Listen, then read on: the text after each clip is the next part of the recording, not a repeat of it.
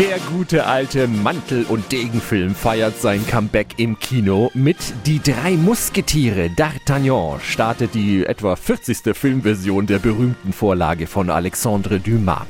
Wieder kennt der draufgängerische Jungspund D'Artagnan im 17. Jahrhundert nur ein Ziel. Seit ich denken kann, will ich ein Musketier sein. Wieder legt er sich mit drei dieser Musketiere innerhalb kürzester Zeit an und muss sich in Fechtduellen beweisen. Drei Duelle in drei Stunden mit drei Musketieren. Monsieur Athos hat das Recht, mich als erster zu töten, Monsieur Porthos als zweiter und Aramis als letzter. Und wieder gilt es, den französischen König zu schützen vor dem fiesen Kardinal Richelieu und der intriganten Lady de Winter. Ich finde euch recht arrogant, junger Mann. Ist mein einziger Reichtum. Und ich stelle ihn in den Dienst seiner Majestät. Das klingt alles wohlvertraut und ist doch ein erfrischendes Update, das nach langer Zeit mal wieder aus Frankreich kommt, dem Ursprungsland der Geschichte.